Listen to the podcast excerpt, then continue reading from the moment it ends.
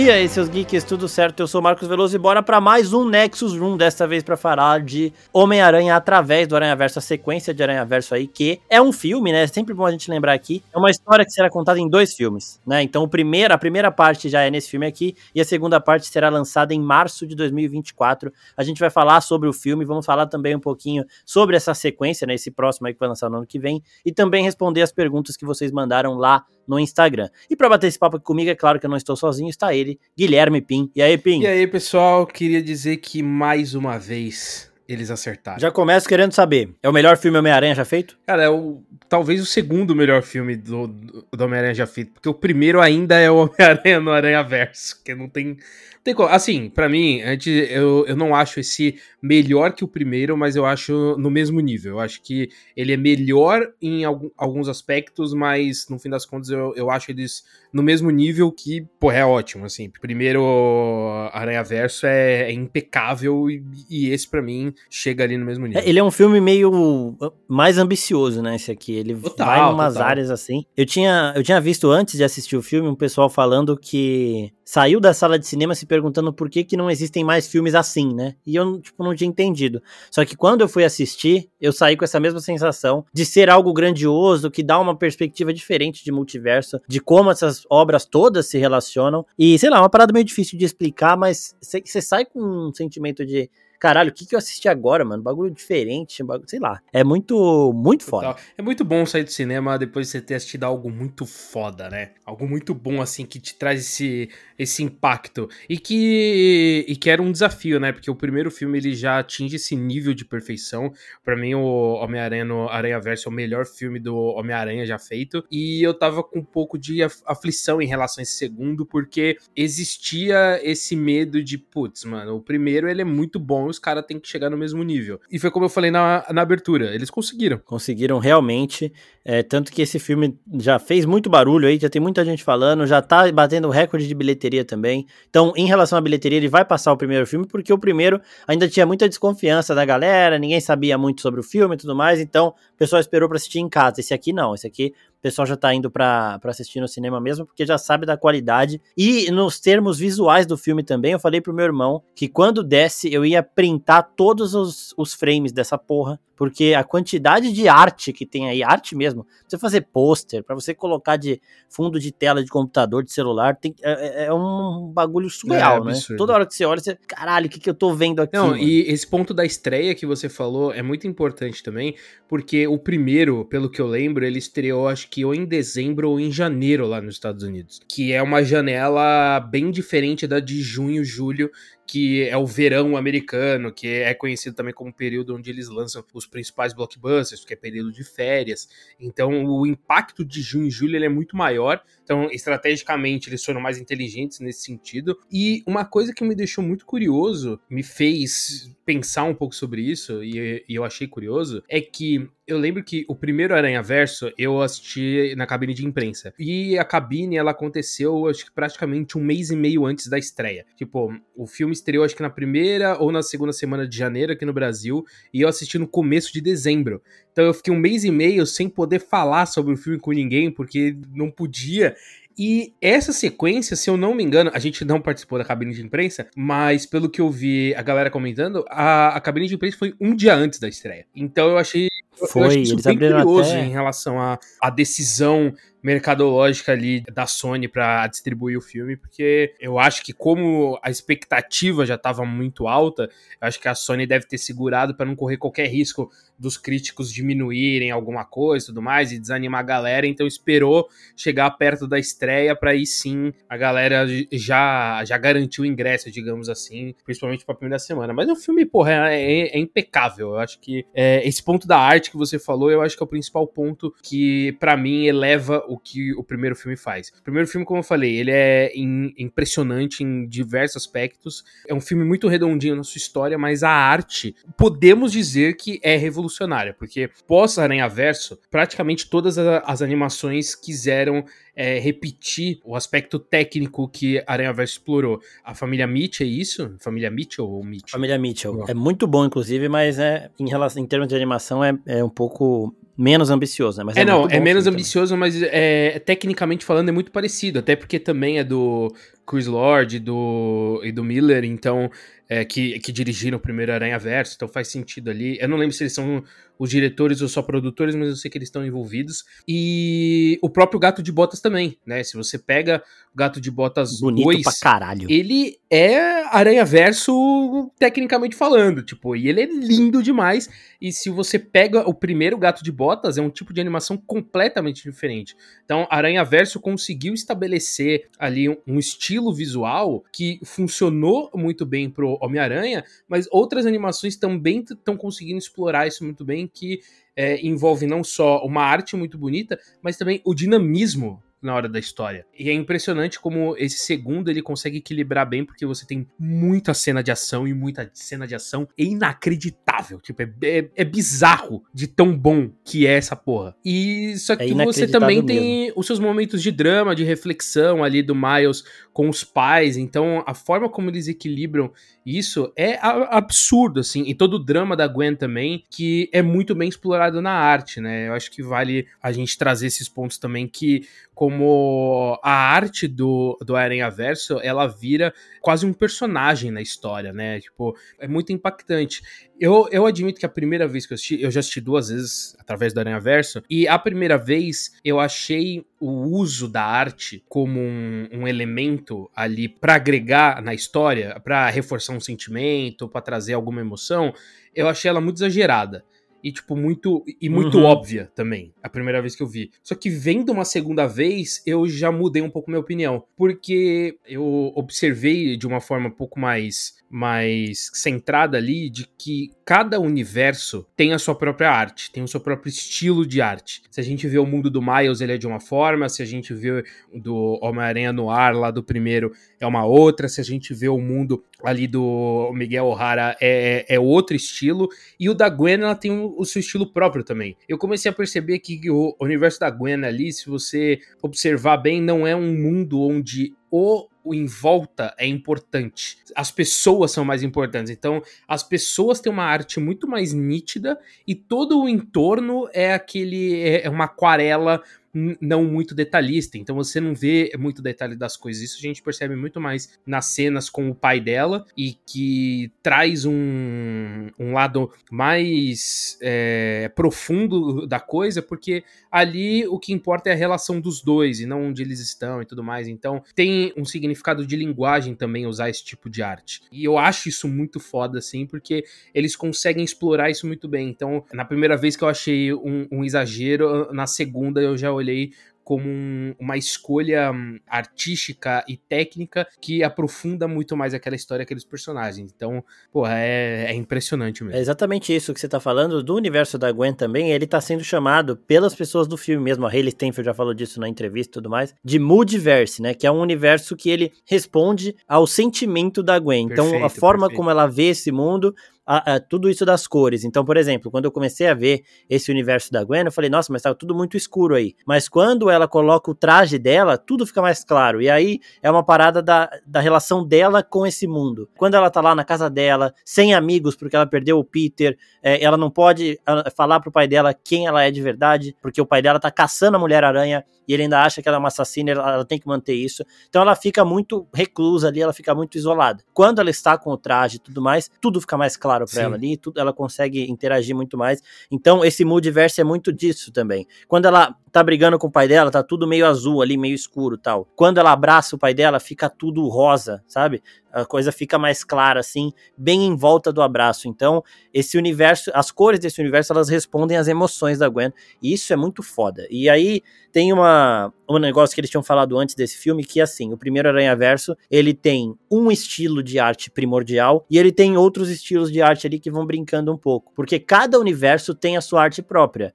Só que todas essas artes, elas estavam dentro do universo do Miles no primeiro filme. O primeiro filme é o Miles no universo dele, no 1610, lidando com essa ameaça do multiverso. Então tinham outras versões que eram com técnicas de animação diferentes, mas o universo estava com uma técnica só. Agora, ele visita vários universos, então tem várias técnicas acontecendo ao mesmo, ao mesmo momento. Então, tipo, por exemplo, no primeiro filme, o Porco-Aranha, ele tinha aquele negócio mais cartunesco de Looney Tunes lá, só que era só ele. Agora, se a gente vai pro universo do Porco-Aranha, vai ter tudo desse jeito, tá ligado? Exato. Então é isso que esse filme faz desse, é, que ele é mais ambicioso nesse sentido. Porque agora ele visita várias realidades com várias técnicas diferentes. Inclusive, o universo Lego é do caralho. E quem animou o universo Lego foi uma criança. É sério? Que teve que fazer. É sério, o moleque ele fez um trailer. De, ele pegou o trailer de Aranha Verso. E aí ele animou na forma de Lego. E aí ele foi quem fez a, as cenas do Lego também no filme. Pô, e aqui eu tava vendo aqui, o nome dele, ó, é Preston Mutanga. Ele trabalhou na sequência de Lego durante as férias da primavera e depois de terminar sua lição de casa nas noites da escola. O pai dele montou para ele um computador melhor para ele conseguir é, renderizar tudo. Então, é, é um negócio assim meio bizarro, é, de foda assim, né? E, e esse filme, ele tem uma parada também de cada pessoa vai cuidar de um universo e vai escolher visualmente o que ele quer fazer naquele universo. Então, eles deixam isso isso muito aberto. Tanto que esse moleque aqui de Lego, ele fez o trailer. Eu não, eu não sei muito bem se ele fez o trailer antes. Os caras viram, chamaram ele para botar o Lego ali, porque é uma cena bem rapidinha. Se você quisesse introduzir depois, daria para fazer. Tipo, os caras ficaram impressionados e falaram, vamos chamar ele. Ou se ele já tinha feito, já tava trabalhando nisso e aí brincou, mexendo com o trailer. Mas é muito foda, né? Tipo, é, é, é animal. E aquela sequencinha de Lego é bem divertida. Agora, falando da trama em si, o que você achou primeiro do Spot, né? Do Mancha, que é o vilão? Porra, incrível, incrível. Assim, quando eu vi o trailer, eu achava que ele ia ser só um, um detalhe ali, ali, na história. Eu, ach, eu achava que o Spot ia ser só um personagem para mostrar como o, o Miles atua no dia a dia, sabe? Mostrar aquela coisa do, da função aranha. É algo que eu critiquei muito nos filmes do Tom Holland, que eu acho que a partir de agora eles vão explorar mais, que é essa coisa do Homem-Aranha ser o amigo da vizinhança. E eu achava que o Spot ia ser só mais um, um vilão ali para mostrar que o Miles é esse amigo da, da vizinhança. Mas eu gostei como eles conseguiram aprofundar muito bem esse personagem e dar o peso necessário pro Miles ali, né? Porque o Miles ele já tá num momento de muita confiança, né? Tanto que quando ele vai enfrentar o Spot, muito. ele só zoou o, o, o, vilão, até porque, porra, é um vilão. É um vilão. Merda. É um vilão muito escroto, velho. Não dá, tipo, ele é muito. ele é muito escroto. E aí, tipo, ele já vai todo pomposo aí, e ele ter esse peso dessa coisa dele se colocar no lugar e ver que a coisa que não é o vilão da semana, né? Como eles brincam com esse conceito, faz com que também o Miles consiga ser elevado. Então você tem que elevar o vilão para você conseguir elevar o herói. E isso me surpreendeu, porque como eu falei, eu achava que o Spot ia ser só um detalhe ali no filme que o foco ia ser muito conflito com os outros aranhas, mas gostei muito como eles conseguiram construir bem a, a história e costurar muito bem em relação ao primeiro filme, né? Esse, essa brincadeira que fazem com que ele seja o cientista que sofreu o impacto ali da explosão muito no final do foda. primeiro. O que eu mais achei legal é que ele é o cara que levou o Bagel na cabeça, que, que porra, é uma cena icônica do primeiro filme. e eu gostei muito Tudo desse por causa detalhe. da porra da Eu gostei muito desse detalhe deles trazerem de volta, assim, porque pô, é uma, é uma parte do primeiro filme que é muito engraçada, né? Porque você até vê o desenho ali da onomatopeia, né? Quando bate o bagel na cabeça dele. Então, é, é um negócio que marca no primeiro e eles puxarem pro, pra esse segundo foi, foi incrível, assim. Então, a, além dele ser um vilão muito poderoso, né? Se mostrou muito poderoso muito. por ter esse controle do multiverso ali. E eu gostei muito dessa relação, dessa, dessa correlação entre ele e o Miles, né? Que meio que um cria o outro. E, puta, isso é absurdo, é muito foda. Isso é muito bom. E essa parada dele, do Miles ver ele no começo como vilão da semana, e ele falar que ele é o Nemesis do Miles, o Nemesis, ele não é simplesmente um vilão importante. O Nemesis é o principal é, do, do herói, tá ligado? Então o Nemesis do Batman é o Coringa. A gente sabe que tem o Duas Caras, que é um vilão importante, a gente sabe que o Batman tem uma, uma lista de vilões muito foda, mas o Nemesis dele, que é o principal vilão, é o Coringa. Então, o Mancha, ele acha que ele é o Nemesis, ele quer ser o Nemesis do Miles, e o Miles não vê ele dessa forma até que começa a ver, né? Porque no momento em que ele começa a guardar toda aquela aquela massa escura, ele vai ficando cada vez mais forte, cada vez mais capaz de viajar para quantas realidades ele quiser, aí o Miles vai começando a entender a real ameaça. E, e antes da gente continuar, gente, tem que avisar que a gente vai falar de tudo do filme aqui, então vai ter spoiler daquele final bombástico, aquele final que você sai falando, puta que pariu. A gente vai explicar tudo certinho. Também vamos falar das relações que tem com até o próprio CM e outras realidades, porque tem também essas relações. Agora, falando de Miles Morales, ele também consegue ser ainda mais foda nesse filme do que ele é no primeiro, né? Porque aqui é o que você falou, ele tá bem mais confiante, ele tá bem mais assertivo também, ele desenvolveu os poderes dele. O Miles, ele tem umas capacidades de aranha ainda maiores do que do Peter, né? Então ele tem o veneno, ele tem uma camuflagem, eu não sei se a aranha faz essa porra de camuflagem, mas eu sei que tem, lagarto faz, por exemplo, de, eh, ele consegue ficar invisível por conta disso, então ele tem umas habilidades muito superiores, assim, né?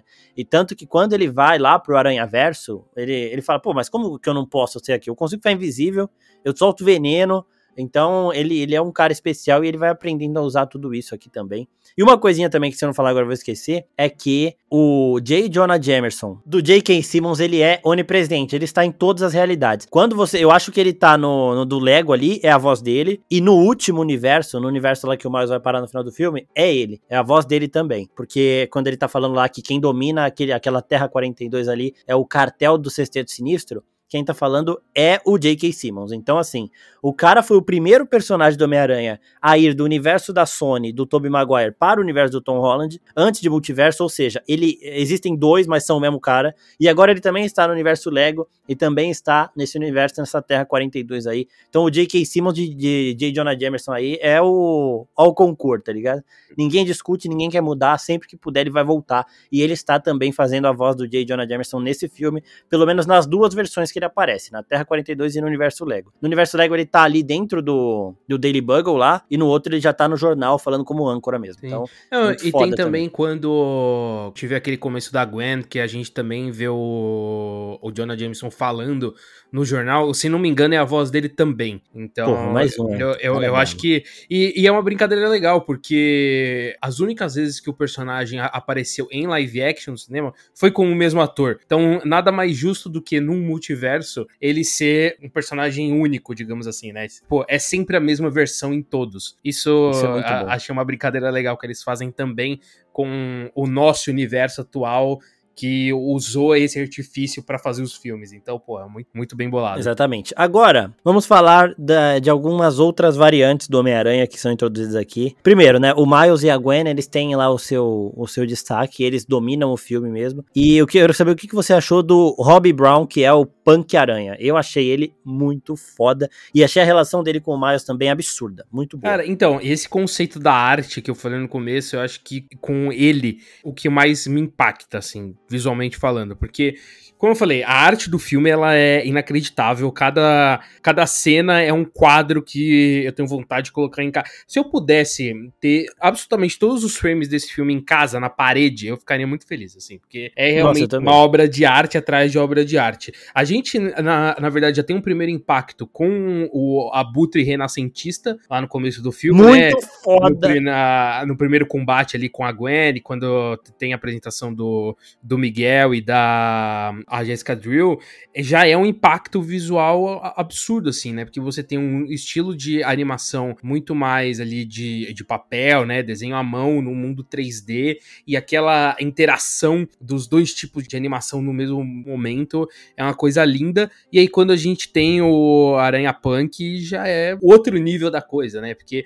ele faz essa brincadeira da colagem de rua, né? Daquele pôster de parede que fazia colagens ali nos anos 70 70, anos 60, 70, que é justamente quando teve um grande movimento punk, e fazer essa brincadeira também com o, o estilo visual do, do, personagem, que é fora daquele mundo, né, que tem uma cabeça muito mais é, anarquista da coisa, então ele não segue padrões, então por isso ele é muito diferente de todos os outros, faz com que o personagem já ganhe um impacto de primeira ali, né? E aí, quando é, tem a apresentação dele. Então, visualmente, a gente já tem um primeiro impacto muito forte, mas quando a gente conhece o personagem, a gente já vê um, uma segunda camada de impacto, assim. E como ele se encaixa muito bem na história e faz com que a presença dele resolva é, os principais impeditivos ali pro Miles, mas com um sentido. Não faz, não, não acaba sendo forçado ele ajudar o Miles, porque ele é contra todo aquele universo organizado, digamos assim, né? Porque justamente ele é um anarquista. É o sistema, né? Ele é contra o sistema. E quando ele vê o Miles chegando, que é alguém que quer ir contra o sistema, porra, ele vai lá e apoia. Então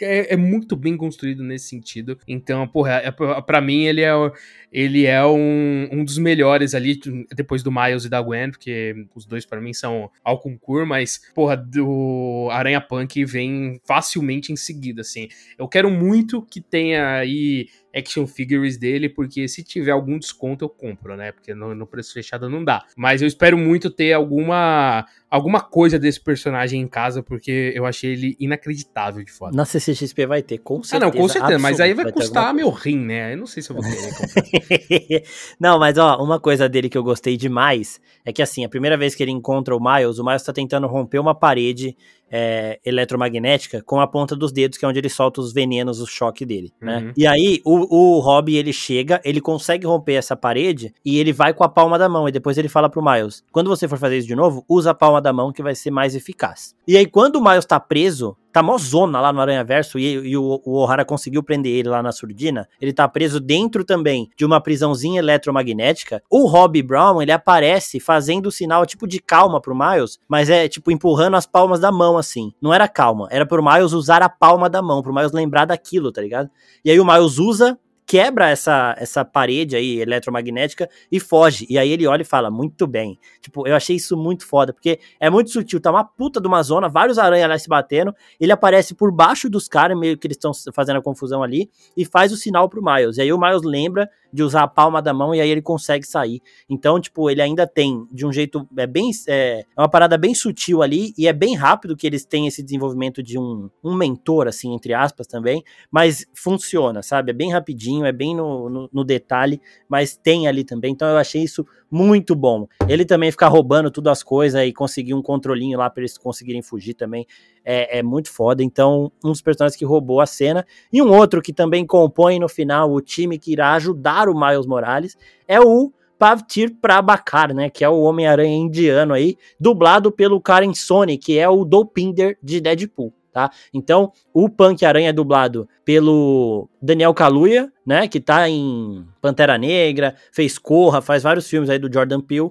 e o, o, Aranha, o Homem-Aranha Indiano aí, o, e ele também é muito da hora, né, o cabelo dele lá, tá, o, o Miles falando, você não passa nada nesse cabelo, aí ele, não, não sei o que, não sei o que lá. É, é muito bom, né, puta, muito foda. É muito foda. E uma coisa da hora pra gente falar do, do Pavtir aqui, é, e a gente já pode entrar nesse assunto também um pouquinho mais, é do, dos eventos, dos canon eventos de um Homem-Aranha, de um de qualquer ser aranha, né? Então, o Daniel, o Miguel O'Hara, ele fala lá que todo aranha tem que passar por um canon event, que é uma perda gigante, assim, né? Perder uma pessoa, um ente querido, e aí nesse momento eles mostram vários para explicar pro Miles o que, que o Miles fez de errado. Porque na terra do Pavtir, o Miles impede esse evento de acontecer. Ou seja, o Pavtir ia perder um ente querido naquele momento, porque ele estava entre salvar um ou salvar outro, ele não conseguiria salvar os dois. Só que o Miles se intromete, salva um, ele salva outro, e aí fica tudo bem. Então, ele impediu esse, esse evento primordial, entre aspas, assim, para um Homem-Aranha de acontecer com o Pavitir, e isso aí pode causar destruição de uma realidade. E aí, nesse momento que a gente tá vendo todos esses eventos, a gente já tem prim os primeiras, as referências aos live actions, né? Do Andrew Garfield aparecendo perdendo o Tio Ben e também do Toby aparecendo perdendo o Tio Ben. O que, que, você achou dessas surpresinhas aí? Cara, eu fiquei em choque. Porque, assim, por mais que eles brinquem muito com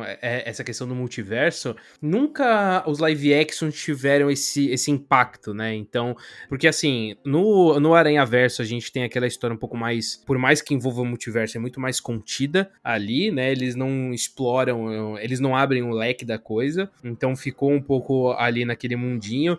Aí a gente teve o No Way Home, que a gente achava que ia expandir, mas também ficou naquele mundinho. Então, meio que a gente, meio que eu particularmente não estava esperando que fossem tocar nesses assuntos. Só que quando teve aquela primeira, aquela primeira parte do, do Mancha, Venom. e que é exato, que ele começa a ver os, os, os diferentes universos e ele chega no mundo do Venom, eu falei, opa, tem coisa aí. Porra, tem coisa aí que uhum. vai ser interessante daqui para frente. E aí já tava telegrafado que ia ter alguma referência ao Andrew Garfield e ao, e ao Toby, então fiquei empolgado ali, me deu um, tipo, eu, eu assisti aquilo e falei, caralho, isso aqui é muito foda, tá é.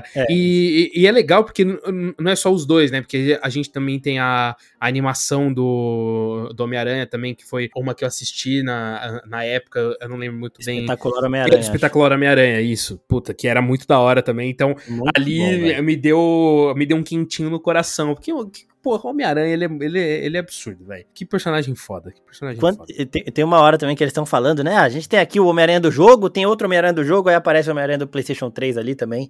Muito foda. É, e essa cena do Venom, ela é muito boa, porque ele vai naquela, na venda daquela senhorinha que o Venom ajuda, né? O Venom protege Sim. ela ali e ela dá chocolate para ele. E aí o Mancha fala: Porra, você não tá surpresa? Você tá com cara de que acontece alguma coisa estranha na tua loja todo dia. E tipo, acontece, tá ligado? Então é muito da hora esse daí também. E um outro live action que aparece aqui, o Tom Holland não aparece, mas aparece uma, um personagem do CM que é o Gatuno, né? Então no primeiro Homem-Aranha da Marvel, o Homecoming, é, o, o, Peter Parker ele prende um cara, a mão de um cara no porta-mala do carro, e o cara depois tá falando no telefone com o sobrinho dele, que é o Miles Morales. Ele fala: Eu não vou chegar agora, tal, vou demorar um pouquinho. É, e depois e ele fala ainda pro Peter, né? Eu tenho um sobrinho morando nessas ruas aqui, eu não quero arma circulando por aqui. Esse cara é o tio Aaron, né? Que morreu no primeiro Aranha Verso. E é outra versão, claro, do multiverso e tudo mais. E neste filme aqui, nesse Aranha Verso, ele é um dos caras que está preso ali no entre os seres do multiverso ali que vão ser devolvidos para suas realidades. Só que aqui ele está usando o traje do gatuno, ou seja, aquele, aquela palestrinha que o Tom Holland deu para ele no primeiro filme ali não serviu de porra nenhuma, né? Porque ele continuou fazendo as merdas ali e agora tem até um traje. E o Miles para e fica olhando para ele e ele até fala: "Mano, encarar não é legal, porque o Miles perdeu o tio Aaron e tava vendo uma outra versão do tio Aaron ali, né? Então Exato. Então ainda tem esse aceno ao CM também, que achei bem da hora. E isso é muito foda também, porque acaba sendo uma brincadeira com o CM de algo que não aconteceu e talvez nem aconteça, né? Talvez a gente nem uhum. veja o, o Gatuno no, no MCU, mas, pô, eu achei uma, eu achei uma sacada inacreditável de foda ali. ali. Muito bom. Quando, quando, apareceu o Donald Glover, eu só tenho uma risada muito, muito sincera ali, foi muito foda. Pra quem não sabe também, o visual do Miles dos quadrinhos, ele é meio que inspirado no Donald Glover. O Donald Glover ele sempre sonhou em fazer o Miles, só que aí a, a adaptação demorou, ele passou da idade, ele fez o tio do Miles no SEMA, então. E agora ele está num filme do Aranha Verso também, isso é muito bom, velho. E o pessoal também perguntou dos outros projetos que foram anunciados, porque anunciaram um filme da Mulher Mulher-Aranha, anunciaram um filme live action do Miles Morales, a gente também vai falar disso daqui a pouquinho, tá?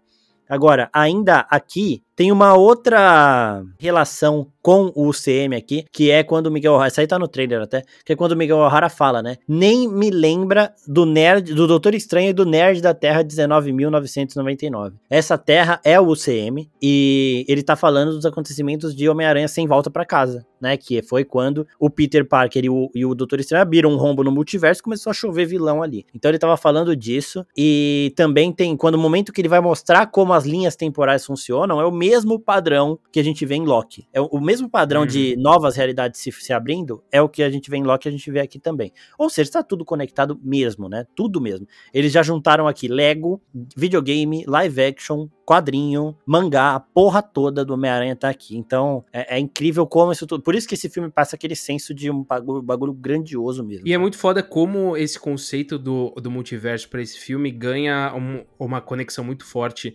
visualmente falando, quando eles brincam com essa coisa de que eles estão tudo fazendo parte de uma teia, né? Então, eles usam esse conceito da teia para mostrar o multiverso e que porra, combina perfeitamente com Homem-Aranha. Então, é, é o melhor personagem para se brincar com isso, né? Eu acho que nesse ponto eles conseguiram encaixar muito bem, de uma forma muito orgânica, né? Porque você podia pegar qualquer outro personagem, fabricar com o conceito de multiverso, só que alguns elementos poderiam ser não bem costurados. E para mim, o, o personagem perfeito combina com isso é o Homem-Aranha, primeiro porque a gente já teve muito filme e muitas obras do, do Homem-Aranha, então brincar com esse conceito de que é, ele precisa passar por um evento canônico, que inclusive usar esse termo também acaba sendo uma piada legal ali, né? Dessa coisa que a gente sempre discute. O que no, nos grandes universos de filme, de série, são realmente canônicos. Então ele usar esse termo para determinar esses eventos primordiais é muito. Achei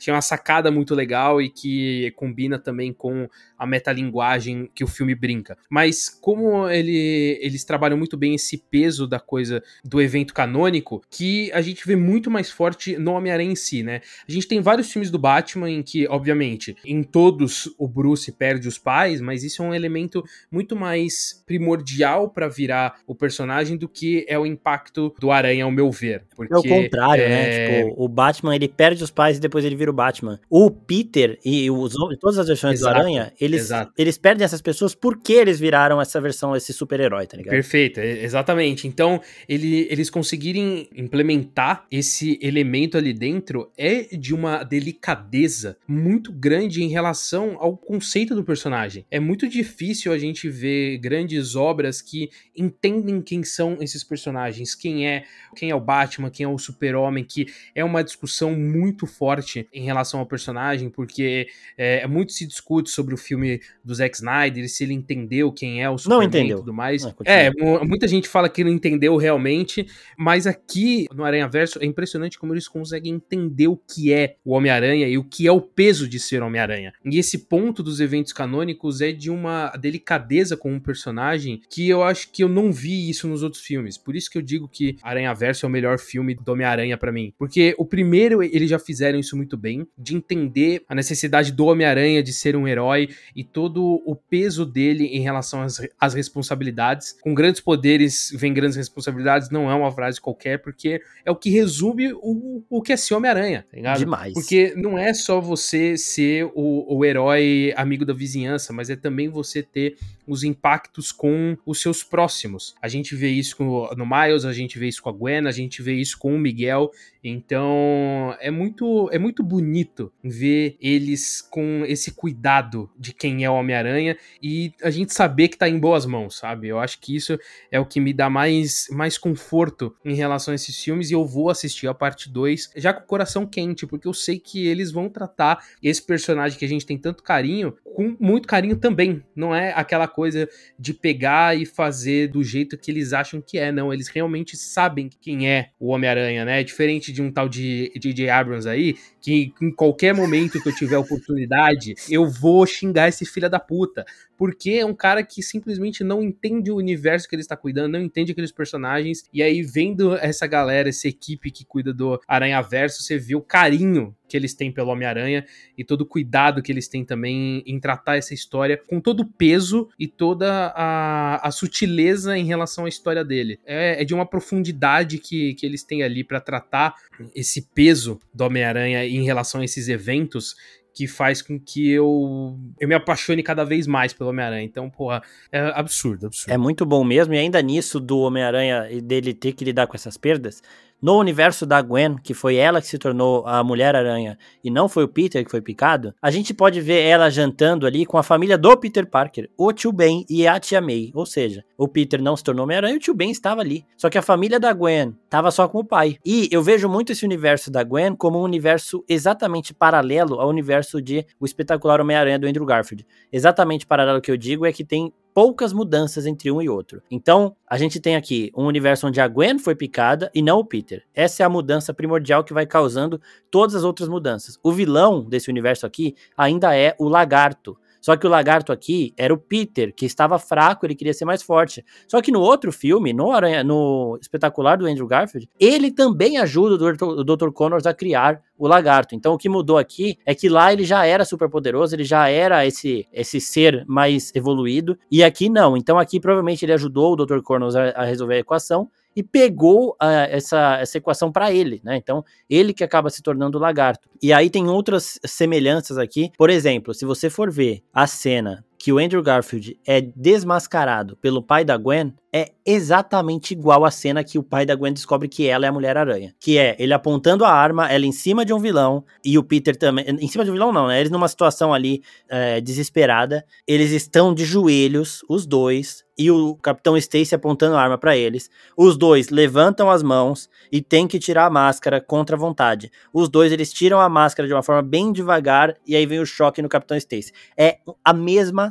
cena das duas realidades, uma com a Gwen, outra com a Aranha do Andrew Garfield. E tudo isso vai caminhando, né? E os universos deles vão se separando cada vez mais por conta disso tudo. Então aqui, a Gwen não tem aquela família gigante que tinha com a mãe, com os irmãos dela, só tem o pai. Só que o tio Ben e a tia May, eles estão vivos porque o Peter não foi mordido, tá ligado? Então eu acho muito uhum. bom como isso se conversa. O universo do Miles Morales, o Peter Parker do universo do Miles Morales e o Peter B. Parker, que é o Peter principal aqui que ajuda o Miles, eles são muito o universo do Tobey Maguire, tá ligado? Só que um é um que o Tobey ficou junto com a Mary Jane deu tudo certo, e ele ainda é esse Homem-Aranha, esse herói exemplo, que é o universo do Miles, E o outro é o universo onde tudo deu errado. E aí ele engordou, ele começou a morar num, num quarto-sala ali que só tem um colchão, uma TV e tudo mais. Mas o princípio é o mesmo. Tanto que o universo do Peter B. Parker é o universo 616B. Seria o universo principal ali, B. Só que eu acho muito foda como esses três universos eles conversam com os filmes também. Os dois, o do Miles e o do Peter principal, com os filmes do Tobey, e o da Gwen conversa muito, muito mesmo com os filmes do Andrew Garfield. Eu acho isso muito foda. Agora, é, vamos falar então do Miguel O'Hara. Miguel O'Hara aqui, ele é, ele faz o papel que o Doutor Estranho fez ali em Aranha Verso, até porque ele e o Miles têm uma conversa idêntica que o Doutor Estranho tem com o Peter, né? Você não pode salvar todo mundo, você não pode fazer o que você quer. As coisas geram consequências muito maiores ao multiverso. E o Peter e o Miles não, a gente vai salvar todo mundo sim, né? Então, eu quero saber o que você achou dessa da, da construção do Miguel O'Hara. Ele foi um cara que tentou fazer o que a Wanda, o que a Wanda queria fazer, né? Ele chegou num universo que não tinha ele e ele tentou entrar ali, ficar de boa e achou que isso não ia ter impacto nenhum, porque a versão dele ali já tinha morrido. Só que deu tudo errado e aí sim ele acaba se tornando esse cara, né? Ele presenciou o fim de um universo causado por ele. Então por isso que ele quer evitar tudo isso. E quando as coisas não saem como ele espera, ele fica muito louco, velho. Ele fica malucaço, o olho dele fica vermelho, ele as veias dele tudo saltando, ele vira um vilão mesmo, né? Ele tem uma, umas garras, parece um vampiro é um negócio muito assustador também, né? Então, quando a Gwen, até quando a Gwen fala dele pro Miles, o Miles fala, isso aí é um bonzinho? Não parece muito bonzinho, não. E aí, quando ele conhece também, ele passa toda essa aura de vilão, eu achei muito foda também. Então, é, o, o, pior é que eu acho até difícil chamar ele de vilão, tipo, eu entendo que ele tá indo contra a idealização do Miles, que a gente enxerga como, como o herói da história, né, como um mocinho, e ele é o que atrapalha o caminho do mocinho, digamos assim. Só que é difícil enxergar ele como vilão também, porque porque, de uma certa forma, ele está tentando ser o herói daqueles outros Homens-Aranha, né? uhum. né? Porque ele entende que se esses Homens-Aranhas não passarem pelo sofrimento que todos os outros passaram, o universo desses personagens deixa de existir. E é o que ele não quer porque ele já perdeu isso duas vezes. Ele já perdeu no universo em que ele vivia e ele já perdeu no universo em que ele entrou para substituir o Miguel daquele mundo. Então ele sabe o peso de que é perder tudo aquilo. E ele não quer que os outros passem por isso. Então é muito difícil não entender a proposta dele ali. Porque ele fala assim: putz, eu prefiro mil vezes que esses Homens-Aranha passem pelo sofrimento de perder uma ou duas pessoas do que perder tudo. E é perder tudo da pior forma possível, que é lutando. Porque é Sim. é isso, o Homem-Aranha ele não desiste. Ele não vai simplesmente parar e olhar o universo desmoronar. Ele vai tentar salvar um por um e ele não vai conseguir. O que é muito pior. Porque já é ruim você perder um tio Ben, você perder um capitão, seja, sei lá, o sogro ou seja, o pai, mas é muito pior ele perder todos os outros que ele não conseguiu salvar.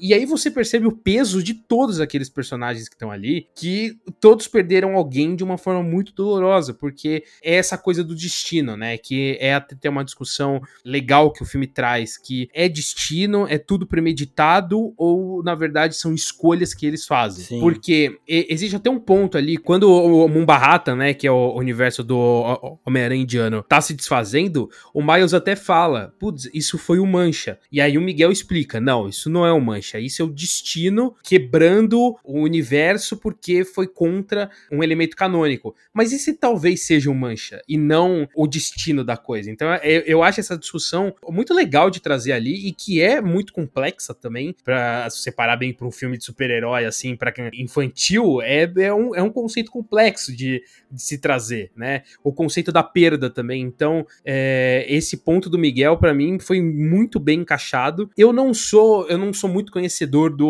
Homem-Aranha 2099. Eu sou fã dele pelo meme, porque todo mundo ama esse personagem. E aí eu, eu, eu entrei no embalo. nunca li nada do Homem-Aranha 2099 99, mas o visual dele eu, eu, sempre achei foda. E aí, quando chegou, eu já tinha meio que um carinho por ele antes mesmo de, de conhecer a história. E aí, quando a gente entende o porquê dele fazer tudo aquilo, a gente também entende o peso dele de querer meio que ter o controle da coisa, né? Porque é isso que eu falei, ele sabe o que é perder mais de uma vez das piores formas possíveis. Então, é, nesse ponto eu achei um, um, um, contraponto com o Miles muito foda, que o Miles já tem uma cabeça diferente em relação a isso, que também é, é muito pesada, né? Então é legal porque você brinca também com essa coisa de que o Miles, ele, de certa forma, é imaturo pela idade e o Miguel é maduro, só que em questão de pensamento e ideologias, eles são o contrário. O Miles é muito mais maduro em querer parar para pensar de que, não, a gente consegue resolver isso, a gente tem esse potencial, porra, eu, nós somos Homens-Aranha, a gente consegue fazer isso, né? Ele até, ele até fala, o, o Homem-Aranha sempre consegue, e aí o Miguel acaba cortando ele porque ele já tem esse pensamento um pouco mais imaturo, porque ele teve a perda, ele sabe o que é e ele acha que sempre vai acontecer dessa forma, então ele não, não arrisca, né? Então eu gostei muito desse contraponto, esse equilíbrio que fazem entre os dois personagens, que de alguma forma eles se completam ali. E que com certeza no segundo filme vão se juntar e tudo mais, a gente sabe disso. Mas ainda assim, esse, esse primeiro filme introdutório ali para todo esse conflito entre o, os aranhas é, é, é, muito bem feito e o Miguel é uma peça fundamental. E ainda, de novo, nisso, voltando em Homem-Aranha Sem Volta para Casa, que também trabalha muito bem algumas coisas dessas, a gente tem o Peter no momento do, do, do canon event dele ali, que é quando todo mundo saiu da sala de cinema falando finalmente o Tom Holland se tornou o Peter Parker. Ele perde a Tia May, uma das cenas mais absurdas daquele filme, e ele tá lá completamente sedento. Foda-se Homem-Aranha, foda-se o símbolo de heroísmo, eu vou matar esse Duende Verde. E aí depois vem o Peter do Tobey e do Andrew, os dois, conversar com ele. E eles explicam tudo. E aí o, o, Tobey, o Tom Holland ele percebe. Com grandes poderes vem grandes responsabilidades. O Tobey disse isso pra gente no dia da morte e tal. Então ali ele vê que todos os outros aranhas eram iguais a ele. Tipo, ele tenta. No começo ele corta. Não, vocês nem venham falar que vocês sabem o que eu tô passando, porque vocês não sabem. Só que eles sabem sim. Então, o Homem-Aranha ele tem, sempre tem que tomar essa decisão. E nisso também, do Miguel O'Hara ser esse mais assustado também, né? Porque ele, ele falhou. Também, sem volta para casa, o Doutor Estranho, ele é muito mais objetivo. Se eu tiver que escolher entre salvar uma vida ou salvar um universo, eu vou escolher salvar um universo e foda-se a vida. E ele faz isso com o Tony Stark. A única chance que a gente tem para derrotar o Thanos é essa, você vai lá, você vai morrer. Mas não é a única chance. Porque em Sem Volta para Casa, ele fala a mesma coisa pro Peter. A única chance que a gente tem aqui é mandar esses vilões de volta e eles que se fodam. E aí depois o Peter, ele mostra pro Doutor Estranho que tem uma nova forma. E aí depois, em Doutor Estranho Multiverso da Loucura, aquele o, o médico lá, cirurgião, que era rival dele na época do hospital, fala: era realmente a única forma de fazer? E aí o Doutor Estranho já fica um pouco caralho, né? E aí no final de Doutor Estranho Multiverso da Loucura, a única, a forma mais objetiva de fazer as coisas seria ele matando a América Chaves, tomando o poder dela e usando ele o poder dela. Só que ele fala: não, agora eu já fiz isso muitas vezes, achei que era a única forma de fazer, vou confiar, vou fazer de outro jeito. Por quê? Porque as ações do Peter Parker, o Peter Parker, mostrou pro Doutor Estranho que é possível sim você acreditar um pouco mais no heroísmo das pessoas pessoas e às vezes a coisa, a coisa vai dar certo. Então provavelmente vai ser a mesma coisa que vai acabar acontecendo com o Miguel O'Hara e o Miles Morales aqui. No final, o Miguel O'Hara vai começar a confiar no Miles e vai ver que sim, às vezes dá pra gente ir contra essa, essa regra mais clara, essa parada mais objetiva. Dá pra gente tentar confiar um pouquinho mais que as coisas vão dar certo. E uma outra coisa de padrão de multiverso que a gente vê aqui é que a pessoa que tem o poder de viajar no multiverso vai querer sempre ir para um universo resgatar algum ente querido, né? Exato. No primeiro filme era o Wilson Fisk tentando achar a mulher e o filho. Em Doutor Estranho Multiverso da Loucura é a Wanda tentando achar os filhos dela. E aqui o Miguel O'Hara mostra que ele foi tentar ir num universo onde a filha dele estava sem o pai, para ele tentar viver com ela lá. Então, tipo, é esse, esse instinto de você sempre estar próximo das pessoas que você ama também é um dos grandes perigos aí de toda essa, essa parada do multiverso. Mas é claro que o Miles vai conseguir no final acertar isso. Né? Ah, sim, não, com certeza. No final, no final da história, eles conseguem. Eles vão conseguir resolver tudo, né? Isso, isso em partes eu acho bom, porque a gente tá com uma expectativa de que tudo vai dar bom, só que eu acho que eles vão surpreender a gente de alguma forma. Eu acho que eles vão brincar também com, com esse conceito, não se dizer, obviamente, o que vai acontecer, mas eu acho que não vai ser tão simples quanto a gente tá imaginando. Acho que vai ter algum ou alguns acontecimentos que façam com que mude um pouco a, a perspectiva que a gente tem em relação ao personagem. Então, isso me deixa mais ansioso. Exatamente. Agora, vamos falar do daquele final, né? O momento em que o Miles consegue escapar e cai na Terra 42. O Miles é da 1610, ele cai na Terra 42 e a gente vê ali uma Nova York que parece Gotham. Uhum. Quem domina é o cartel do Sexteto Sinistro, é uma cidade sem lei. O pai do Miles morreu, quem sobreviveu foi o tio dele e este é o universo que o Miguel O'Hara tinha alertado. No começo, quando ele fala que o Miles é a falha no sistema, ele fala: "Ó, oh, por sua culpa, tem um universo sem Homem-Aranha". Então, é esse universo caótico aí. Não tinha o Homem-Aranha, o amigão da vizinhança, e aí deu no é, que não, deu, não, nessa não foi assim uma culpa do Miles, né? Eu entendo o Miguel Não, falar isso, mas ali. a Aranha já tava no, no universo 1610, então o Miles. A única diferença é que o Miles foi picado num- sem poder, né? Porque o, no, no universo do Miles, no universo 1610, já, já existia um Homem-Aranha, então não tinha por que o Miles virar Homem-Aranha, por isso que ele é considerado essa anomalia, né? Mas tadinho do Miles, mas não Exato. tem nada a ver. Ele, ele é uma É, vítima. O Miguel O'Hara joga tudo nele, né? O Miguel O'Hara joga todas as culpas no Miles. Mas uma coisa foda é que quando o Mancha tá explicando como ele,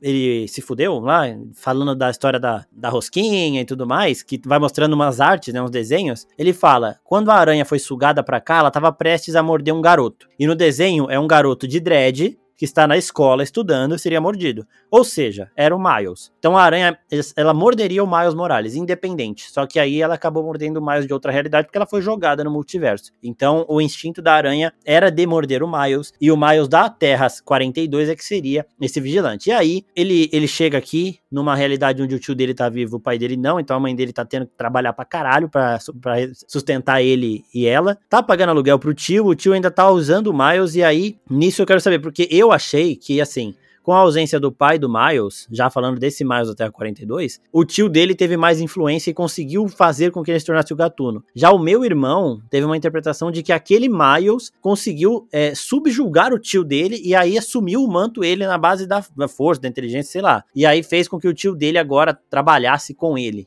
não o contrário, né?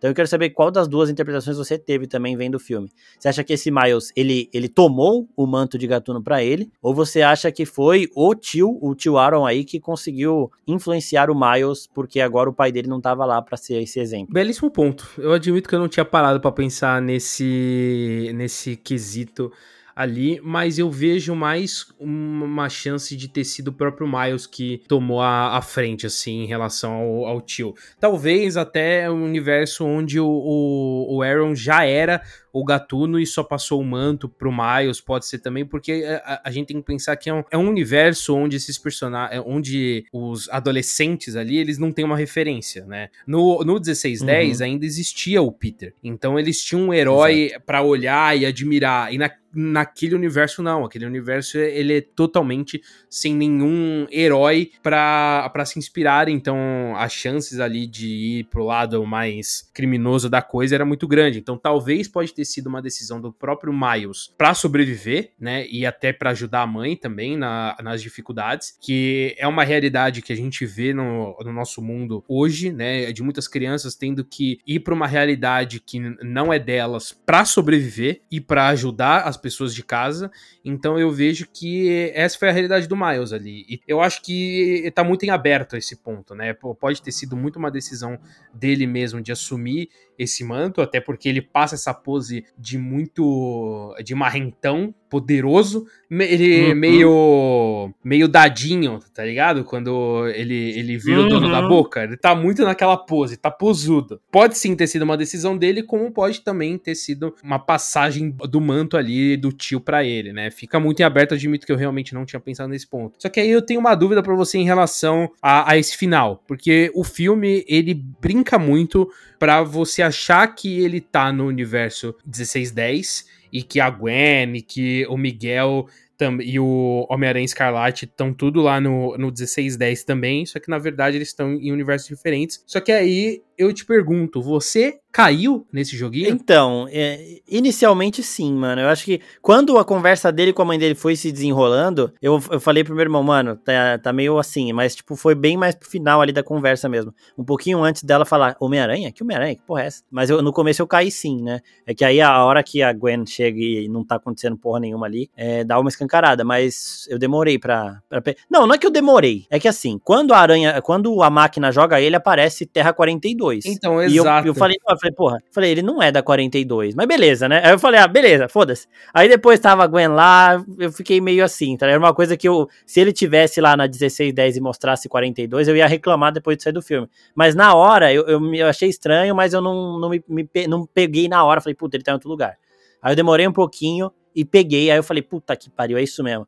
Por, e agora, só explicando isso também, a aranha, a aranha não, a máquina analisa o material genético da pessoa para saber de qual realidade ela é. Só que quando ela foi analisar o material genético do Miles, ela analisou da aranha. Então mandou ele pro universo da aranha, né? Que é o universo 42. Quando eu vi lá o universo 42, eu falei, caralho, não é o 16, o Miles é 1610. E eu sabia disso não por causa desse filme também, porque um dia antes eu tinha assistido o outro de novo para fazer um vídeo. Aí já fiquei meio, meio encabulado, tá ligado? Mas eu achei, assim, uma, um plot muito bom, porque o pessoal que não tava tão atento nisso na sala de cinema ali fez uns caralho que, tipo, oh, tá? Sim. Então, então, porque assim, isso me, isso me deu uma brochada um pouquinho, porque quando aparece ali na máquina 42, eu falei, beleza, ele tá indo pro universo 42, porque não é o dele, porque o dele é o 1610 que apareceu lá no começo. Então, eu, eu, eu tava com o bonde, tipo, eu sabia que ele estava em universos diferentes, só que falei, tá, beleza, tô, tô assistindo aqui, vou meio que, ah, entrei no seu joguinho, hahaha. Uhum. E eu achava que tava, eu, eu achava que tava muito óbvio, porque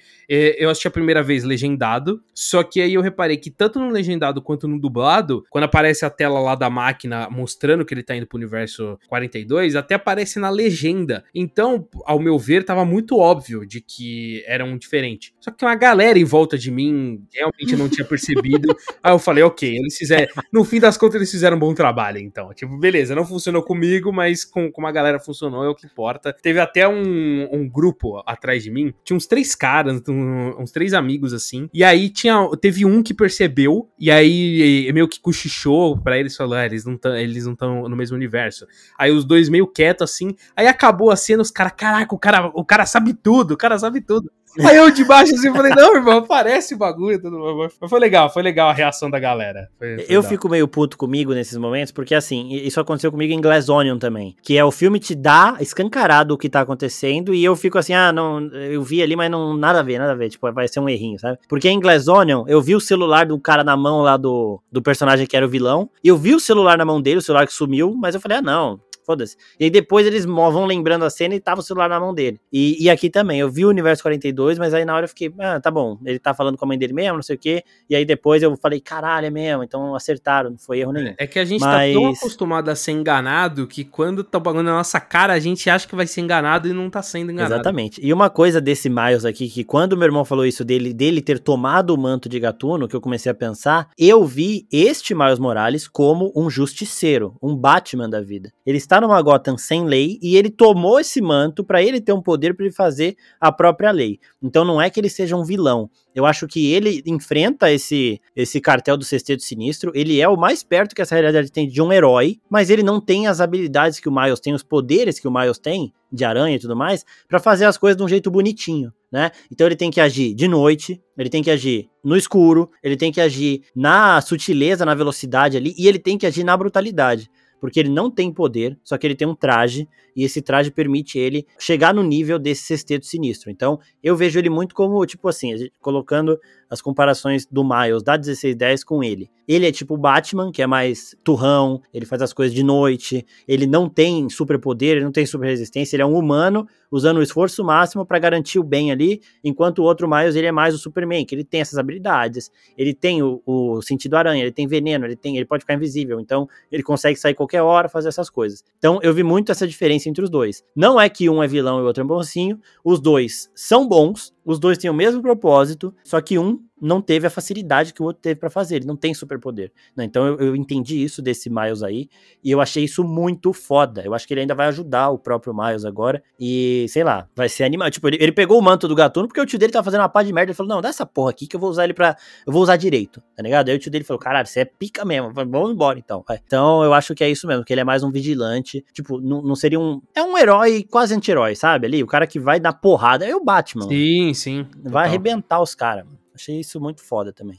Agora vamos falar um pouquinho para finalizar aqui, antes da gente passar para as perguntas, dos times Aranha, né? Porque a Gwen ela, ela faz um time ali para ajudar o Miles e o, o Miguel Rara faz um time para pegar, para capturar o Miles. O que, você achou do Ben Riley? Piradaço, piradaço Ben Riley ali. Que os caras tiram ele de otário também, né? Porque ele é muito louco, velho. Eu achei ele muito bom a cena dele narrando o que ele ia fazer, tá ligado? Tipo, porra, eu estou indo porra. para o telhado. Pô, achei muito. Eu achei incrível. Eu, tam, eu também, o Aranha Escarlate também é outra que eu nunca li, nunca que vi é nada. Hype, né? E eu sigo pelo meme da galera, assim. E, é o tipo, hype, né? Eu nem conheço o personagem, só que eu falei, porra, ele deve ser assim mesmo e rachei e tava rindo é. pra caralho, tá ligado? Porque.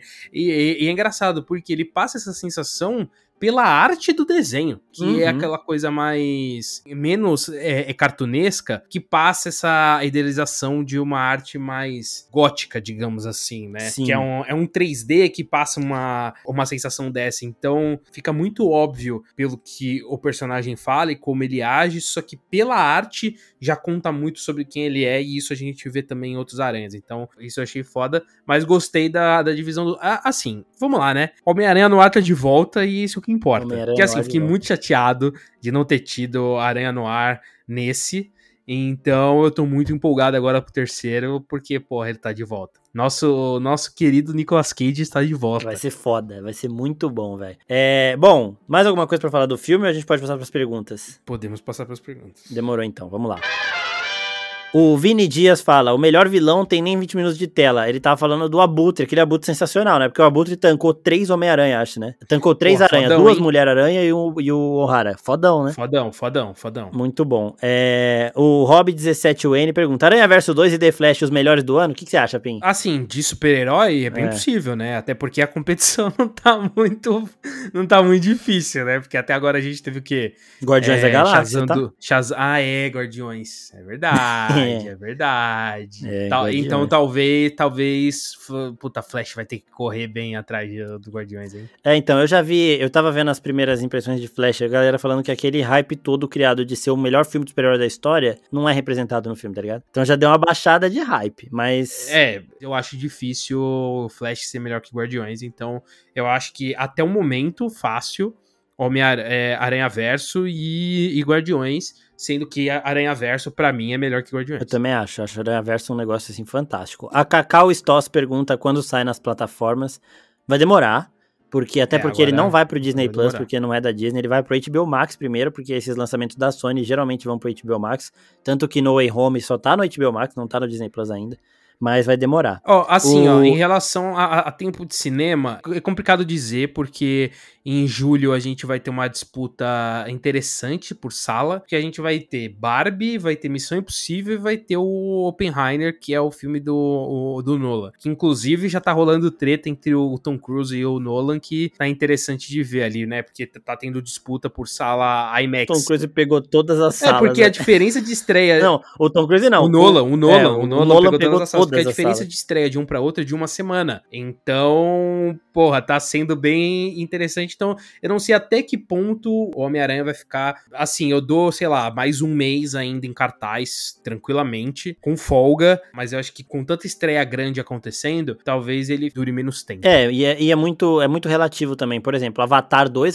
chegou hoje no stream. A gente tá gravando isso aqui no dia 7, né? Ele chegou hoje no Disney Plus. Mas tem filme que chega rapidinho, tipo Homem-Formiga, que saiu dois meses depois que Avatar, chegou antes que Avatar no, no streaming. Então também vai muito de projeto para é, projeto, é, né? E até porque a estreia é. de, de Avatar também foi durante um período em que não tinha outra estreia muito grande acontecendo. Então, Avatar ficou com folga, sei lá, ficou o quê? Um, um mês e meio, dois meses no cinema tranquilamente, se pá até mais, né? Eu acho que dois meses e meio, digamos assim. Ficou até e mais. E com é. folga, é. porque não teve outra grande estreia que competiu ali com Avatar. Eu acho que é diferente do que tá acontecendo com a Aranha Verso, porque já vai ter filme da Pixar no final do mês e já ganha uma disputa boa ali. É, por isso que me deu dó de Dungeons and Dragons, porque eu achei um filme muito bom mesmo, assim, só que, mano, ele lançou junto com uma porrada de filme mais apelativo no sentido de nomes de franquia. Né? Exato, né? exato. Mario, Guardiões, por aí vai. O próprio John Wick. É, ó, exato. Desperta 36. Dá para assistir o 2 sem assistir o 1? Eu acho que dá, porque eles explicam muitas das coisas aqui, né? Então eles relembram muita coisa Total. também. Né? Isso, inclusive, foi uma coisa que é engraçado, que eu vou falar agora vai parecer muito contraditório. Porque eu não gosto do fato deles é, explicarem a história do Miles mais de uma vez. Assim, a primeira vez que quando abre o filme com a Gwen explicando, eu ok, de boa. Só que aí vem o Miles e explica de novo, e aí quando ele enfrenta o Miguel, ele vai lá e fala de novo. Aí eu falo, porra, desnecessário. Só que é tão bem feito, é tão bem feito, com, com uhum. um dinamismo tão bom, com uma arte tão foda, que eu nem fiquei irritado. Eu queria criticar. Eu acabei de. Eu é. queria criticar, Exato. mas é tão bem feito que eu falo, mano, eu, eu, eu até vejo mais uma vez se você colocar na minha frente. Eu, eu não gosto desse cara em repetindo toda hora, porque, porra, não é uma diferença tão grande entre um filme ou outro, e como a, a gente tá na era do streaming, a galera consegue assistir quantas vezes precisar. Mas uma primeira vez achei aceitável, a segunda já achei desnecessária, mas é o que eu falei é tão bem feito a forma como eles contam isso que é, é aceitável. Sabe? Sim, é aceitável mesmo. E assim, quando você tava falando isso, eu arrepiei porque eu lembrei do Miles falando: Não, eu vou fazer a minha própria história. Eu falei, caralho, isso é muito bom, velho. É muito bom. Tanto que o, o o Shaimik Moore, que é quem dubla o Miles, né? Ele falou que é a fala favorita dele do filme. Essa muito foda, velho. É, Biel Félix 06. Qual Homem-Aranha mais se destaca nesse filme? É o Miles e a Gwen, né? Os dois ali tem muita. Ah, e o, Gwen, o Aranha Punk, né? O Aranha Punk tem um, tem um destaquezinho ali. Ainda mais, ainda mais se você considerar o tempo de tela que ele aparece, né? E o tanto de destaque que ele Exato. tem. Porra, a gente nem falou nada do Peter B. Parker e da Mayday aqui. Porque no primeiro filme, ele fala: eu, eu terminei com a Mary Jane porque ela queria ter um filho e eu fiquei assustado. E aí depois o Miles conversa com ele e aí ele decide, ele, quando ele volta, ele decide sim, vou ter uma filha. E ele tem a Mayday que também tem poderes de aranha, né? Achei ela muito foda, velho. Achei ela muito boa. Muito boa mesmo. Que ela vai se pendurando nas paredes. Vai... Mano, é, é, animal. Aí a Mary Jane, você levou ela pra ação de novo? Não, que isso. E ela botando a mascarinha de crochê no Pô, final é, também, é, tá? É muito vai bonitinho, mano. É muito bonitinho. Muito Vai Deu vender gatilho. boneco, que é um negócio. Deu gatilho. É. Não, que vai vender Quem não de quer, né? Um bebezinho, porra. O que vai vender é. de máscara de crochê também não tá escrito. Não, meu filho vai ter uma, uma touquinha de crochê do Homem-Aranha, com certeza, velho. com certeza. É, aqui, ó, o, o Alisson Zambon fala: aconteceu? Ele foi pro live action? Não aconteceu. Live action aparece aqui, mas é muito bom que eles, eles colocam isso, né? Cada universo tem a sua arte. Então, por exemplo, se esse Miles aqui de Aranha Verso aparecesse em No Way Home, eu achava que ele apareceria em live action. Pegariam o ator e colocariam como sendo o mesmo personagem. Mas agora eles meio que mudaram isso, né? Então, acho, mas acho meio difícil acontecer. Mas vai ter um filme do. A gente vai falar disso daqui a pouco. Vai ter um filme do Mars em live action também. E eu vou falar aqui até meu ator favorito para fazer isso. É... O Anto Saf pergunta aqui: quais as versões mais poderosas de Aranha Verso e as mais fracas? As mais fracas eu não sei. As mais poderosas, o, o Miguel O'Hara é muito foda. O Miles também, ele tem umas habilidades além. A Gwen, ela é muito experiente, né? Ela, ela é muito. Tipo, ela tem os poderes que o Peter tem também. Só que eu acho que ela lida com isso tudo muito bem. Tanto que, naquele paralelo que eu falei do universo dela com o universo do Andrew Garfield, ela matou o lagarto antes, né? Ela resolveu o problema do lagarto muito antes do Peter, por isso que ela não perde o pai dela, por isso que no momento da revelação dela o lagarto já não existia mais. Então ela lidou com a coisa mais rápida até que Homem-Aranha. Mas para mim, a mais forte, mais apelona mesmo, é o Porco-Aranha, porque o Porco-Aranha ele tem a, a famosa Toon Force dos Looney Tunes, né? No primeiro filme ele tira um martelinho, ele tira uma bigorna, então ele faz o que ele quiser no ambiente dele ali, então o bagulho e é joga basquete insano. muito bem também. E joga basquete muito bem também, e ainda usa gírias do outro estúdio, né? Os caras falam, isso é do outro estúdio, tudo bem? Tudo bem. Então ele é, ele, ele é pica. E para você, qual que você acha que é a versão mais poderosa do... Cara, assim, o que o filme me mostra é que o Miles, né? Porra, o Miles arrebentou uhum. um mar de Homens-Aranha. Então, Homens-Aranha, inclusive, dublados por influenciadores brasileiros. para quem uhum. assistiu a versão dublada, deve ter reconhecido algumas vozes ali. Eu, eu reconheci umas três. Mas, oh. eu, mas eu vi mais uma galera falando que dublou e tudo mais, mas, porra, nem eu. Agora, a voz do. A voz do Azagal, eu consegui escutar. a do Azaghal, se você não consegue identificar a do Azaghal... É, não, não dá, né? A voz dele é muito única. Eu reconheci a da Aline de Liz, que ela faz a Homem-Aranha piadista, que tem uma cadeira de rodas. É, ah, tá. Eu, eu, eu, não lembro exatamente a piada que ela faz, mas, tipo, ela tá de cadeira de rodas, ela tá com o Miles. E o, o Lucas Inutilismo, que naquela hora o, o Miles fica sem saída, aí um, um Homem-Aranha fala, você não tem pra onde fugir. Aí ele, ele foge pela janela e ele fala, é galera, mas aí é. ele tinha pra onde fugir. Ali eu reconheci também. Mas assim, eu fui porque eu já sabia que esses caras tinham dublado alguém. Então, mas eu vi Sim. uma galera falando que dublou também, mas porra, não reconheci de forma alguma. Mas eu achei legal então, isso. Então, o no trailer tem o Érico Borgo, que ele é o Ah, é verdade, tem o Forlani e o Borgo, né, que é o, é o psicólogo é... e o paciente ali na Isso, é o psicólogo cena, é lá. É, deixa eu adivinhar, seu tio morreu, né? é. né? É, é, o Borgo. É verdade, é verdade. e o Jovem Nerd também falou que ele faz um, só que eu não... Pô, não reconheci. Eu, eu, não vi dublado, né? Não eu não vi dublado, então. E ainda nisso do dublado, eu quero saber, ó, o, o Jorge Likes pergunta quem fez a voz do espetacular Homem-Aranha do desenho animado. Você sabe se é o mesmo dublador? Quando ele falou, você ouviu ali ou não? Caraca, não, não, não reconheci. É que ele fala bem pouco também, né? E eu vi gente reclamando desse Homem-Aranha específico ter ajudado o Miguel O'Hara.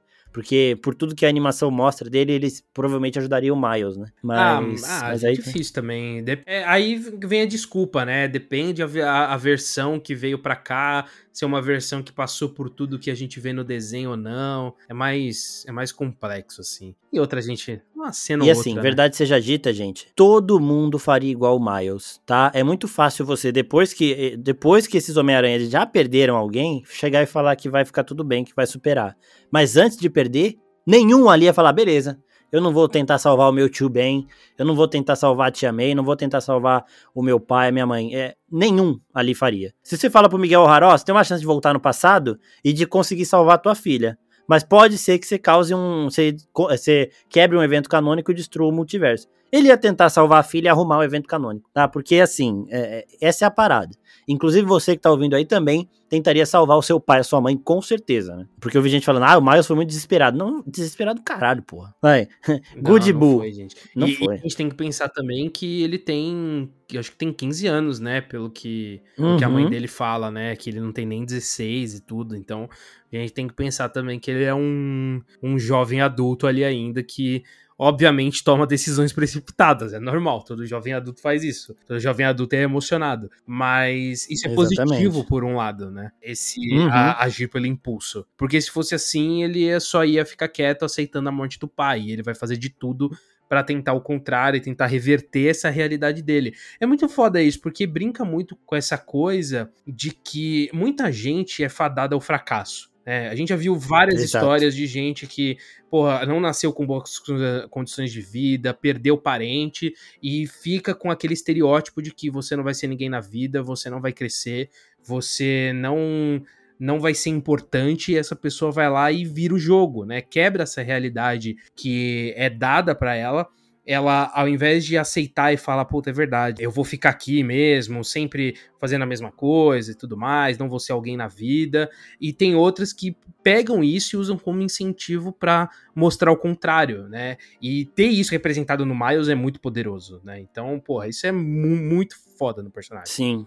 Good Bull aqui pergunta: não é sobre o 2, mas como a Gwen no primeiro encontrou o Miles na escola é, antes do, do colisor, no primeiro filme? Porque a Gwen explica que o colisor mandou ela para uma semana antes. É, né? então o colisor estourou, só que ele, é, ele mandou ela no passado. Então ela chegou uma semana antes, mas ela saiu no mesmo tempo. Então é por isso.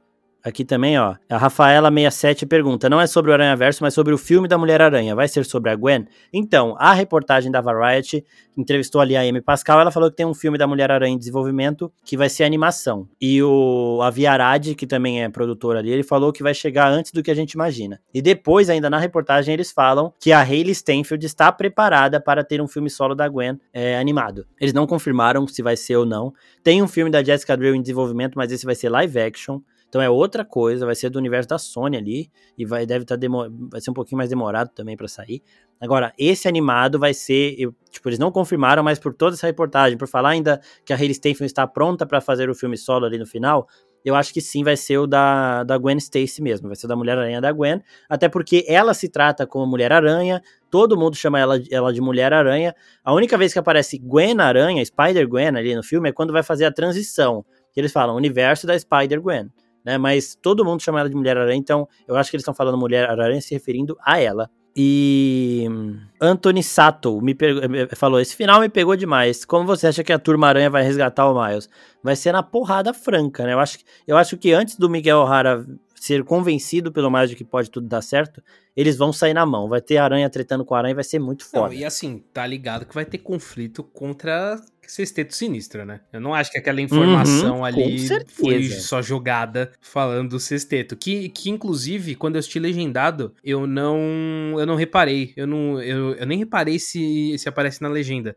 Mas no dublado fica mais nítido falando do, do sexteto no jornal. Aí eu fiquei até empolgadinho, assim. Falei, caraca, que da hora. Ser Mas eu vejo ali, eu não duvido que, tipo, durante o conflito com o sexteto, os outros aranhas chegam e atrapalhem esse conflito com o sexteto. É que também tudo indica que o Miles vai conseguir fugir, né? Até termina ali com ele tentando ativar o, a- o poder de choque dele ali na corrente, então eu não duvido que ele consiga fugir dali e comece a desenvolver o conflito de fato. Sim, mas eu, falando aqui pra Sony, agora eu assistiria facilmente um Homem-Aranha na Terra 42 com esse Miles Gatuno. Homem-Aranha não, né? Um filme do Miles Morales Gatuno contra o Sexteto Sinistro. tranquilo. Porque ia ser no, o esforço máximo, né? O cara sem poder lidar com o sexteto tem que ser muito pica, velho.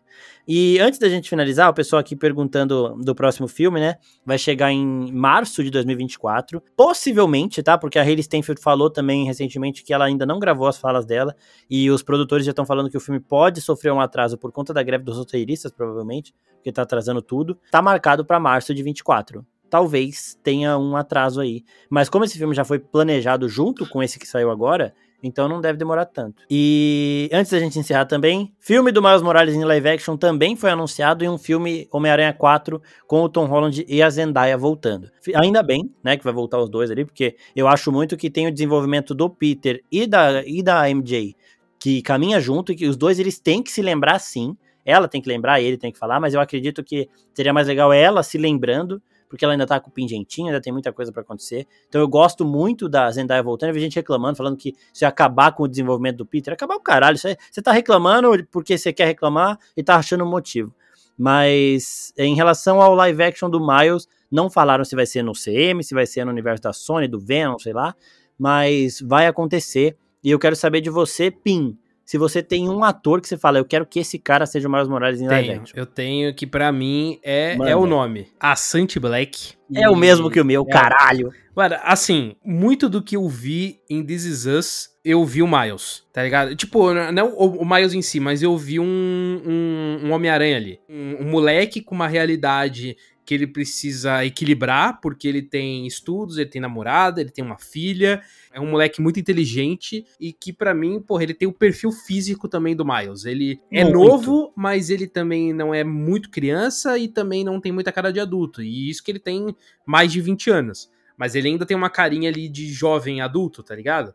Que pra mim combina Nasceu em muito. 2001. É, que pra mim encaixa muito com o Miles. Então, desde que eu vi ele no. Na verdade, no Olhos Me Condenam, né? Acho que aquela série da, da Netflix, que ele é um puta de um ator também. É, lá eu já comecei a olhar falei: hum, esse moleque pá, seria um bom Miles, hein? E aí, quando eu vi ele no This Us, eu falei: não, esse pra mim é o Miles do coração. Não, é, é exatamente isso. Se você não falasse dele, eu ia falar dele, porque é, In This Is Us é muito, ele é muito foda e o cara, ele parece muito Miles. E foge também, que a galera acha que, ah, você fala de Miles Morales, o povo fica falando do, do Jaden Smith lá Não, e do... esquece esse cara, mano. E do Caleb. McLog, que é o, o de Stranger Things, o Lucas. O Lucas de Stranger Things, ele combina muito mais com o Super Choque. Agora, pra ser o Miles, nossa, o Asante Black é muito foda. Se vocês não conhecem, gente, pesquisem Asante Black é, no, no Google, que vocês vão ver de quem a gente tá falando. E o cara é brabo, então também assistam alguma cena dele em This Is Us pra vocês verem o nível de atuação do maluco. Esse cara É. seria o Miles perfeito. Outro de This Is Us também que eu acho bom, porém eu não acho ele tão bom ator, é o, o Niles Fitch que faz o, o Randall adolescente. Sim. Ele, eu acho ele bom, tá, tipo, visualmente bom também, porque ele é, mano, ele tem, ele tipo, ele é encorpado assim. Ele seria um, um Miles mais, mais forte, digamos assim. Mas ele não é tão bom ator quanto o, o, o Assante, então eu fico com, com o Assante. Eu também. Eu também, eu também gosto dessa possibilidade, mas o Assante pra mim é o, é o ápice, tá ligado? É, aquela, é aquele cast que se os caras anunciarem, você vai falar, puta que pariu, acertaram demais, já desde o começo, 100% confiante, tá ligado? Bom, mais alguma coisa pra falar de Homem-Aranha através do Aranha-Verso e Homem-Aranha além do Aranha-Verso, que é o terceiro filme? Ou não? Cara, só, só ansiedade, assim, tô realmente muito esperançoso, muito ansioso pra assistir o, o terceiro e muito ansioso pra assistir uma terceira vez no cinema ou esse segundo, porque é, é uma obra-prima que merece a tela do cinema. Eu sei que, obviamente, nem todo mundo tem condição de ir pro cinema assistir, até porque, como é um período com muitas estreias, a galera tem que ser bem seletiva no que vai assistir. Mas se vocês conseguirem, se tiver oportunidade, vão ao cinema, porque esse filme merece a maior tela possível, porque é realmente uma obra-prima, assim, é uma obra de arte. A cada cena, a cada minuto é algo que encanta os olhos, assim. Então é um filme inacreditável de bom, com uma puta história incrível, visualmente impecável. Então, pô, só elogios. É, e corre, gente, pra ver no cinema, porque realmente é arte mesmo. Sabe aquela parada que, por exemplo, né, devido, é, guardadas as devidas proporções, porque é uma parada que a gente só viu na TV de casa, Arcane, Arcane é uma obra de arte todos os quadros ali, é, é, um desenho maravilhoso. Agora, um Aranha Verso, ele tem várias artes diferentes e todas essas artes são maravilhosas, é muito impactante. Então, assista no cinema, mas corra, porque, como o Pim falou aí, tem vários lançamentos saindo, então as salas de, de Aranha Verso vão diminuindo. Então daqui a pouco tem muito, tem um horário muito específico. Então corre para assistir, porque vale muito a pena, vale mesmo, tá? Você, ah, não gosta de animação, vai assistir no cinema, vai assistir no cinema, por favor, porque isso aqui é uma, é uma maravilha. E é isso. E para Homem-Aranha Além do Aranha Verso, que é o terceiro, de novo, está marcado para março de 24. E eu acho que vai ter. Eu, eu tô vendo muita coisa, muita trama para ser resolvida em duas horas, tá ligado? Tem esse embate dos grupos de aranha. Tem esse Miles Morales da Terra 42, esse sexto sinistro, e ainda tem o Spot também, tá ligado? Então é muita coisa, mas eu confio demais em todo mundo que tá envolvido nesse filme. Eu sei que eles vão entregar um negócio bizarro de bom, igual eles fizeram em Aranha Verso no 1, e no 2 eles escalonaram isso, tá ligado? Então é isso. Queria agradecer então o Pim de novo aqui, nosso editor e nosso participante dos podcasts está sempre aqui. E agradecer a todo mundo que mandou as perguntas, que está participando com a gente, que está ouvindo e que participa diariamente do com a oficina no YouTube, no podcast, no Instagram, em todas as redes sociais que a gente está. Então, muito obrigado por todo o carinho de vocês, gente. Assistam Aranha Verso 2 e muito obrigado, Pim, por mais um episódio nosso aqui. É nóis, galera. Valeu. Valeu.